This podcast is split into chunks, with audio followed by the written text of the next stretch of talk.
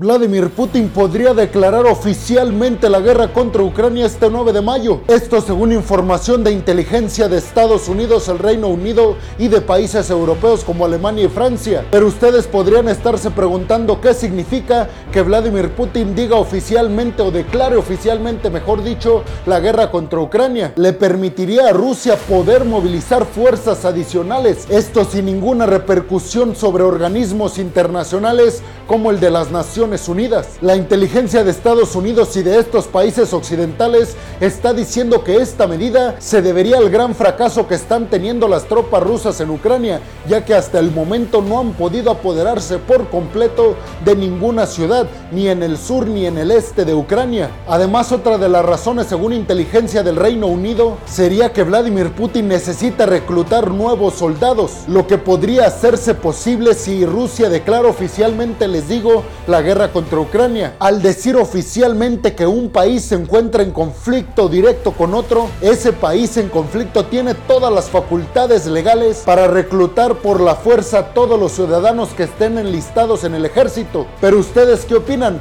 ¿Creen que este nombramiento oficial que se dé supuestamente el 9 de mayo por parte de Vladimir Putin le dará alguna ventaja o le ayudará para finalmente tomar ciudades ucranianas por completo? Deja tu opinión en la zona de los comentarios. Bienvenidos a un nuevo video de geopolítica en el cual, como ustedes ya saben, les voy a platicar lo más importante que ha acontecido a niveles diplomáticos y geopolíticos, esto alrededor del mundo. Y vámonos rápidamente con la segunda noticia del día de hoy es que el primer ministro de la India, Narendra Modi, viajó a Europa para tener una gira por Alemania, Dinamarca y Francia, estos que son tres de los principales socios que tiene la Unión Europea con la India. La primera visita se llevó a cabo el día de hoy en Alemania, en un cara a cara entre Narendra Modi y Olaf Scholz, el primer ministro alemán. El tema económico y la firma de acuerdos comerciales, por supuesto que fueron los temas más importantes que tocaron ambos mandatarios, pero la invasión de Rusia en Ucrania se llevó por completo todos los reflectores. Y es que en el ámbito geopolítico pareciera que la India sigue acercándose más y más a los aliados occidentales. Recordemos que ya ha estado muy de cerca con Estados Unidos, con el Reino Unido, con esta visita de Boris Johnson a la India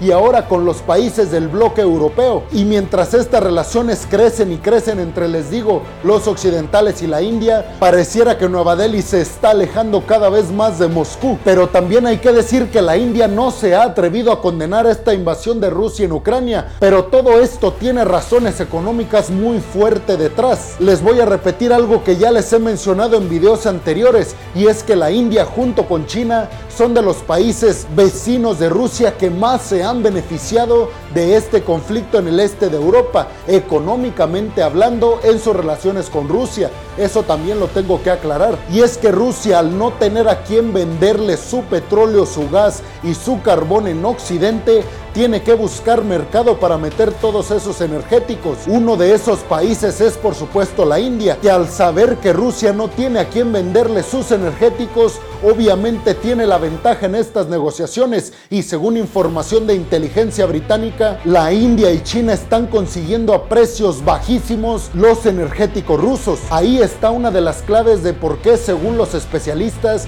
la India y China no se atreven a condenar la invasión de Rusia en Ucrania porque eso le quitaría la posibilidad de seguir comprando y vendiendo energéticos y otros productos que, repito, están consiguiendo a muy bajo costo. En otras palabras, pues la India y China se están aprovechando de esta situación y se están aprovechando específicamente de Rusia para comprarle todos sus productos a bajísimo precio. Entonces, obviamente hace pensar que la jugada de la India con Rusia tiene que ver únicamente en temas comerciales, pero esta jugada que está haciendo al mismo tiempo la India, repito, con países occidentales como Estados Unidos, Reino Unido y los del bloque europeo, parece tener todos los tintes diplomáticos y geopolíticos habidos y por haber. Pero ustedes qué opinan? ¿Creen que esta hipótesis de que únicamente la India le interesa a Rusia por estos descuentos que le está haciendo en la venta de sus energéticos? ¿O creen realmente que la India apoye de tajo a Rusia? Déjame tu opinión en la zona de los comentarios. Y en otra noticia, Olaf Scholz realizó su primera visita a toda esta región del Indo-Pacífico, esta región candente donde se encuentra China, Japón, Corea del Sur, Australia, la propia India también se encuentra aquí inmiscuida, pues realizó su primera visita a toda esta zona. Y si yo les preguntara a qué país creen que visitó, seguramente todos pensaríamos en China, ya que es el principal socio comercial de Alemania, por encima de Estados Unidos, Reino Unido y todos estos aliados que son de Alemania. Pero déjenme decirles que no fue China el lugar que visitó Olaf Scholz, el canciller alemán, sino Japón. Sí, escucharon bien, Japón, que parece que junto al Reino Unido están tomando cada día más un papel fundamental en temas geopolíticos y yo ya les he mencionado aquí hasta el cansancio que mi hipótesis es que el Reino Unido les va a pelear codo a codo el liderato por la hegemonía mundial a China y Estados Unidos y creo que se está sumando de a poco Japón. Scholz dijo que su relación con Japón tiene que crecer muchísimo porque los unen temas económicos, comerciales, pero dijo sobre todo los unen objetivos comunes, haciendo referencia al conflicto en el este de Europa y a su postura que han tomado ambos en contra de Rusia. Y hay un punto clave en este giro diplomático de Alemania para Japón y no con China, porque Japón es el líder mundial e indiscutible en el uso de hidrógeno como combustible y es algo que Alemania le urge hacer para bajar su dependencia del gas natural ruso. Esto al mismo tiempo de que Alemania es uno de los pioneros en todo el mundo junto a Estados Unidos en promover las energías más limpias y renovables a nivel mundial. Además, ambos mandatarios de Japón y de Alemania mencionaron que es indispensable e importantísimo abordar el tema de la seguridad en las cadenas de suministro, esto específicamente de los semiconductores. Además, por supuesto, de abordar el tema de las materias primas y de las relaciones geopolíticas en todo el mundo, pero específicamente todas las pugnas que se están dando en la región del Indo-Pacífico En donde parece que China tiene intenciones muy fuertes de apoderarse sobre todo del mar de China meridional. Y en otras noticias a niveles económicos muy delicadas para toda la humanidad, se están empezando a detectar indicios de que la economía china va en picada y que está comenzando a tener un mini periodo de recesión. Esto claramente a raíz de todo lo que dejó la pandemia por COVID-19, pero también por las repercusiones que está teniendo para China este conflicto en el este de Europa entre Rusia y Ucrania. Y es que tenemos que decir que esta nueva crisis en China ya está afectando de tajo todos los suministros alrededor del mundo y estas cadenas que nos traen nuestros productos y alimentos a nuestro hogar. Esto aunado a que al mismo tiempo estamos sufriendo una crisis en la inflación a nivel mundial. Según el Fondo Monetario Internacional, China atravesaría este y el siguiente año sus peores resultados en crecimiento económico. Esto desde 1990, imagínense eso. Además seguramente escucharon ya que Estados Unidos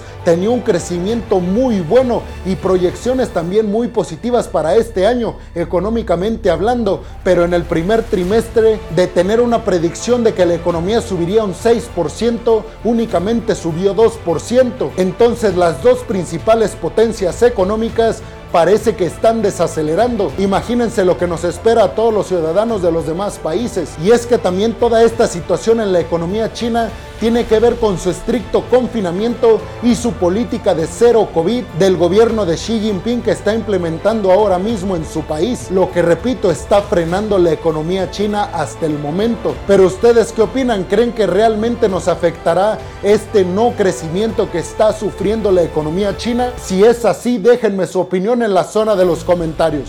Y en otras noticias, Corea del Norte ha lanzado nuevamente un proyectil no identificado hacia el mar de Japón. Medios japoneses han dicho que creen que se trata de un misil balístico. Mientras tanto, Japón y Corea del Sur ya se encuentran hoy mismo coordinando acciones diplomáticas, geopolíticas, pero sobre todo militares con Estados Unidos. Claramente con el objetivo de ponerle un alto a todas las pruebas que está realizando el gobierno de Pyongyang. Específicamente hablemos de Xi Jinping. También hay que mencionar que el coste de todas estas pruebas militares la pueden absorber grandes potencias mundiales como Estados Unidos, Francia, Alemania, Rusia, China, pero sorprende que aún con todas las sanciones que ha impuesto Estados Unidos y Occidente contra Corea del Norte, parece ser que no le están haciendo ni rasguños a todas estas pruebas que está llevando a cabo Corea del Norte y que por supuesto necesitan inyección económica. Entonces la pregunta de todos los países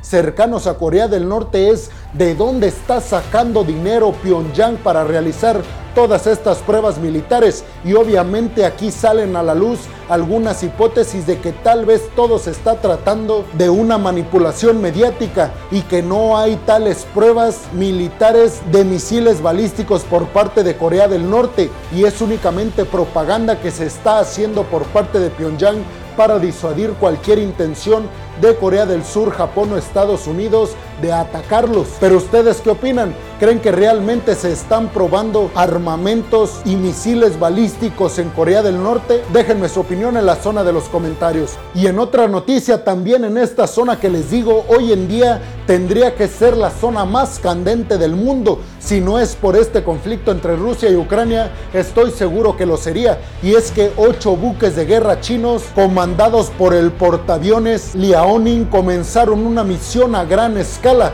con el propósito de realizar ejercicios militares en el Pacífico Occidental. Japón, Australia, Corea del Sur y todos estos países que ya les he mencionado son vecinos o limítrofes con China, dijeron que Estados Unidos debe intensificar sus ejercicios con estos países con el propósito de disuadir a la potencia o al gigante asiático. Y es que algunos países aliados de Estados Unidos han manifestado su preocupación porque dicen el presidente Joe Biden está muy focalizado en todo este conflicto entre Rusia y Ucrania y está desatendiendo otras partes del mundo que también requieren atención de este país que dice ser el líder mundial. Pero lo que sí tenemos claro es que hace algún tiempo cuando nos preguntábamos por qué Estados Unidos estaba sacando sus tropas de Medio Oriente y las estaba estacionando en la zona del Indo-Pacífico y en esta zona de Europa, hoy en día todo esto tiene sentido. Era con el propósito de ayudar a los aliados en el Pacífico con China y ayudar a sus aliados europeos con Rusia. Pero siempre su opinión va a ser la más importante.